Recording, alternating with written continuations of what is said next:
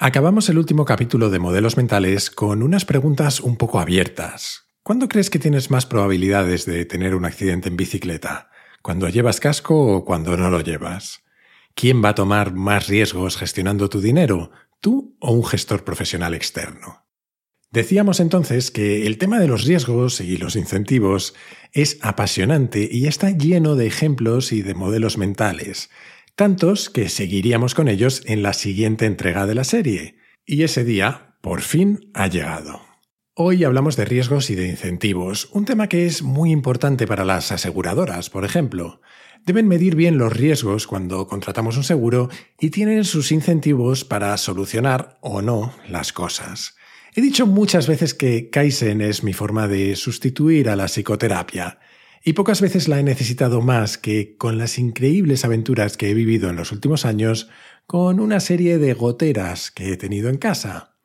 Aunque las goteras en el fondo han sido lo de menos. Lo terrible ha sido lidiar con los seguros, el mareo de un departamento a otro y las horas perdidas con la dichosa musiquita del call center de fondo.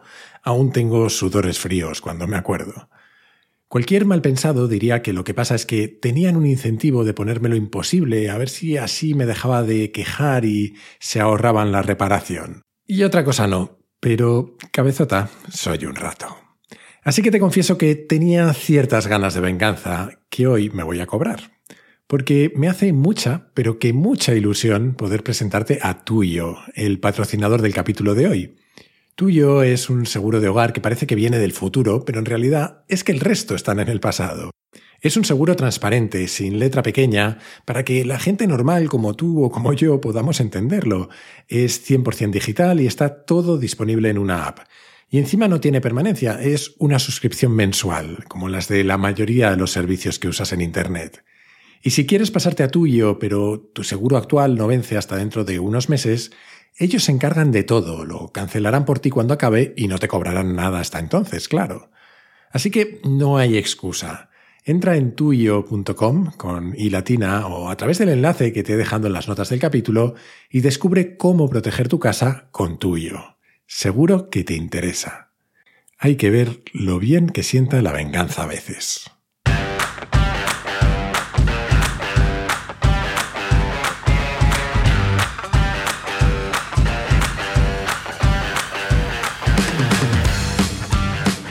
Soy Jaime Rodríguez de Santiago y esto es Kaizen, el podcast para mentes inquietas en el que te acerco a personas, a ideas y a técnicas fascinantes de las que aprender cada día.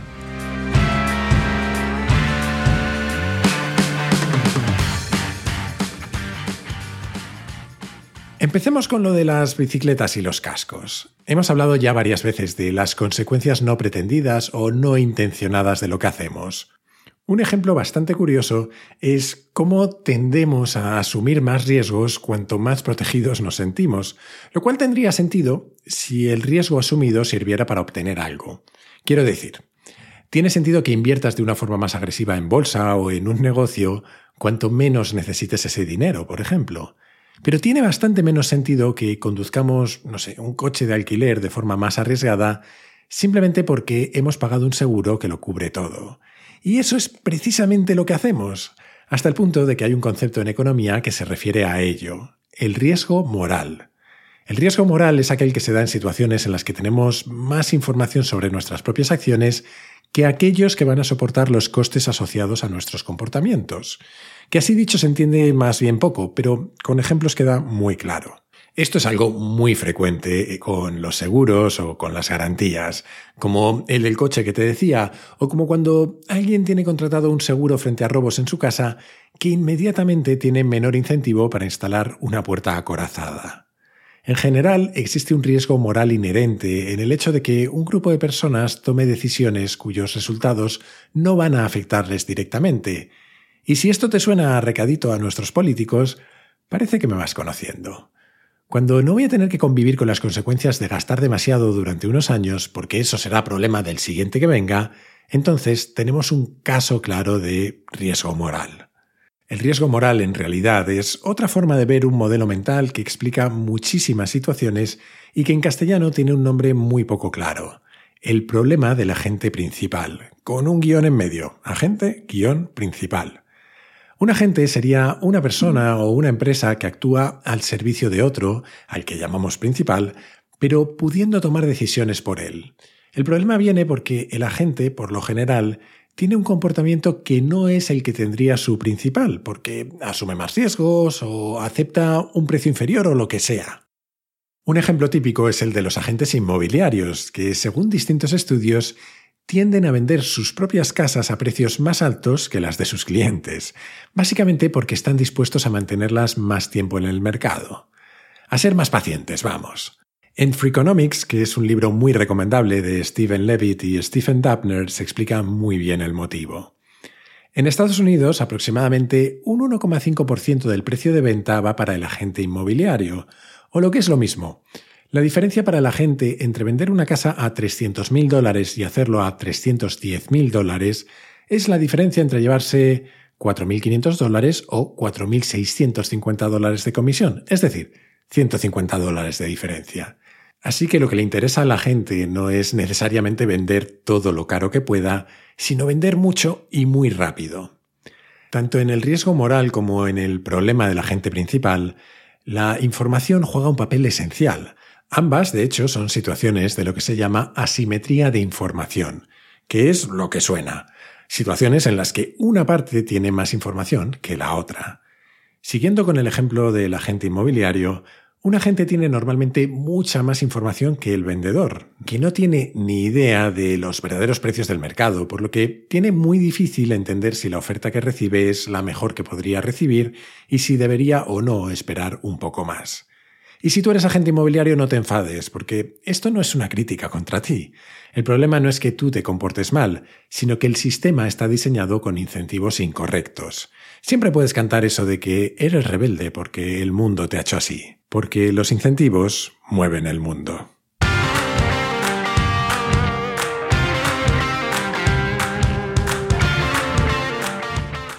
Como sabiamente dijo en una ocasión ese filósofo llamado Michael Gerard Tyson, más conocido como Mike Tyson, todo el mundo tiene un plan hasta que le cae la primera hostia. Con perdón. Las cosas no siempre salen como planificamos. Durante la mayor parte del siglo XX, en la Unión Soviética, hubo una agencia dedicada a planificar de manera centralizada toda su economía. Era conocida como el Gosplan, que es una abreviatura de Comité Estatal de Planificación. Eso sí, en ruso, claro. Y hasta ahí no llegó. Niet. Bueno, pues durante muchos, muchos años, el Gosplan decidía cuánto había que producir de todo lo que se necesitaba y daba sus objetivos en medidas físicas. Por ejemplo, se necesitan tantas toneladas de clavos o tantos metros de tela, lo cual tenía sus problemillas. Si la tela se medía por sus metros, quienes las fabricaban lo que hacían era separar los hilos lo más posible, dejarlos lo más sueltos posible para que midieran más. Si los clavos se pagaban por su número, las fábricas los hacían lo más finos que podían, mientras que si se pagaban al peso, producían menos, pero mucho más pesados. Esto era tan conocido que una revista satírica soviética publicó una vez una viñeta en la que salía el orgulloso gerente de una fábrica mostrando cómo habían conseguido batir su propio récord de producción, fabricando, eso sí, un único clavo, pero gigantesco. Situaciones como las de la planificación soviética son más habituales de lo que parece. De hecho, hay un modelo mental para pensar en esto, es la ley de Goodhart, que dice que cuando una métrica se convierte en un objetivo, deja de ser una buena métrica. En realidad lo que sucede en situaciones como estas es que los incentivos de una y otra parte no están alineados. Por ejemplo, volviendo a nuestras queridas aseguradoras, se puede dar lo que se llama un efecto de selección adversa. Es decir, que se apunten más al seguro los clientes que menos le interesan a la aseguradora. Un ejemplo muy obvio es que quienes tienen propensión a sufrir problemas dentales tienen más incentivo para sacarse un seguro dental que quienes no. Un ejemplo extremo de incentivos desalineados es cuando tenemos incentivos perversos, es decir, aquellos que nos llevan a conseguir lo contrario de lo que se pretendía, y esto ha pasado infinitas veces en la historia. Hay dos ejemplos maravillosos de incentivos perversos. El primero, el de un paleontólogo alemán de nombre absolutamente impronunciable, que en una expedición ofreció a la gente de la zona pagarles por cada pieza de hueso de homínido que le trajeran, para acabar descubriendo con horror un tiempo después que lo que hacían era buscar huesos grandes y bien conservados y partirlos en trocitos para maximizar sus ingresos.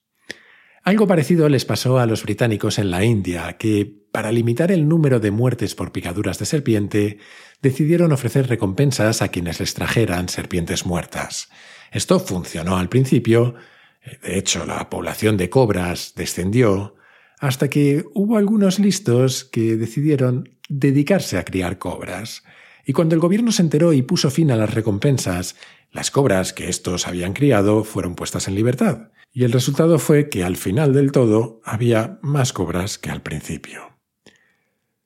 Este caso es tan conocido que da nombre a un modelo mental que se suele llamar el efecto cobra. Claro, que al menos en España lo de hacer una cobra es algo un poquito diferente, aunque a decir verdad suele tener que ver con intereses desalineados también. Cuando hablamos de incentivos desalineados, lo habitual es pensar en que dos partes, dos personas, dos grupos o lo que sea, tienen intereses que no terminan de encajar los unos con los otros.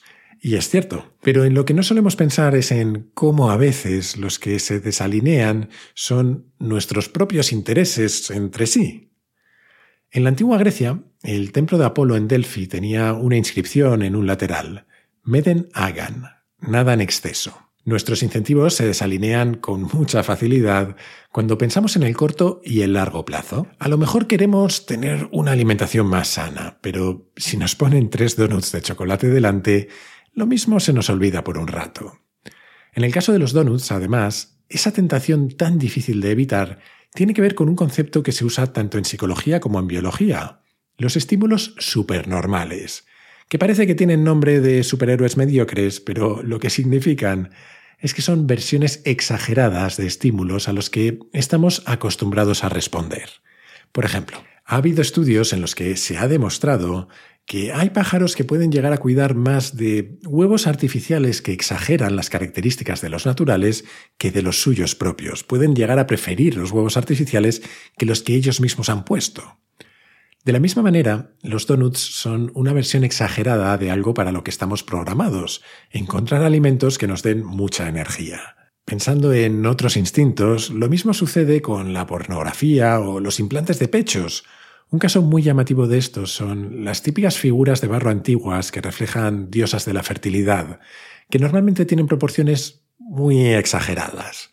Básicos que somos los humanos, especialmente los del género masculino. Pero esto de los excesos nos sucede con otras muchas cosas sin necesidad de estímulos supernormales. Decía uno de los Séneca, en este caso el padre, no el hijo, que es el más famoso, que una abundancia de libros es una distracción, que tal vez puede sonar un poco exagerado, hasta que cambias la palabra libros por, no sé, marcas y modelos de sartenes, y te tiras dos horas navegando por Internet intentando entender qué demonios de sartén necesitas y cuáles son mejores y cuáles peores y cuál es un precio razonable. Con Internet tenemos a golpe de un clic lo que suele llamarse una sobrecarga de información, que suele de hecho desembocar en un tipo específico de consecuencias no intencionadas, la parálisis por análisis. Queremos tomar la mejor decisión posible y lo hacemos en un entorno en el que Básicamente la información que hay disponible es casi infinita, por lo tanto, no conseguimos avanzar. Algo parecido nos sucede a veces, a unos con más frecuencia que a otros, con esa frase tan habitual de que lo perfecto es enemigo de lo bueno. Si tiendes a ser perfeccionista o maniático como yo, lo mismo te conviene recordarla. Y hablando de no excedernos, hay una frase muy común en España cuyo origen es, o al menos el origen real es desconocido, pero que se ha logrado trazar hasta el siglo XVII, donde aparece recogida en una recopilación de aforismos que hizo Baltasar Gracián. La frasecita en cuestión, que seguro que conoces, es esa de lo bueno si breve, dos veces bueno. Y no seré yo quien le lleve la contraria a la sabiduría popular.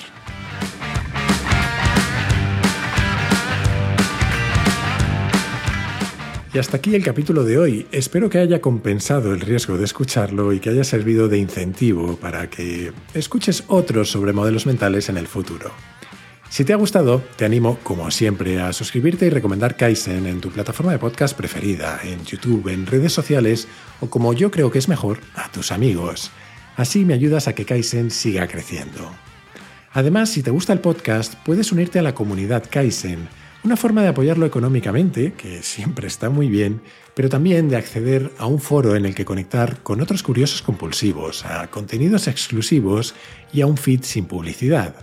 Para hacerlo, solo tienes que entrar en mi web, jaimerodríguezdesantiago.com y hacer clic en el banner rojo.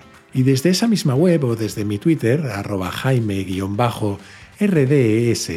puedes hacerme llegar tus comentarios, tus sugerencias, todo lo que tú quieras. Siempre contesto, aunque a veces tardo bastante, hasta un mes más o menos, pero siempre contesto. Así que si has escrito y no lo he hecho todavía, no desesperes. En fin, que esto es todo por hoy. Como siempre, muchísimas gracias por estar ahí y hasta la próxima.